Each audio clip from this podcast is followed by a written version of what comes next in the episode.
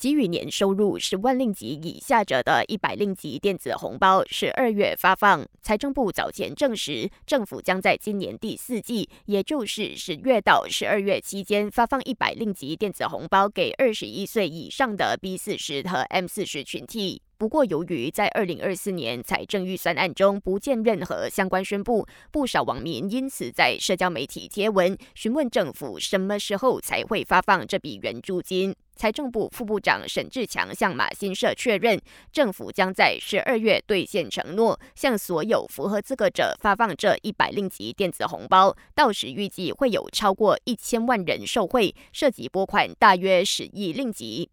以色列和巴勒斯坦爆发的新一轮冲突造成的死伤无数，位于加沙地带的巴勒斯坦人民日夜身处在水深火热之中，不少机构因此发起捐款活动，以为他们提供资金和粮食援助。我国首相拿督斯里安华提醒民众，在做出捐赠前，记得确保所使用的管道是正确合法的。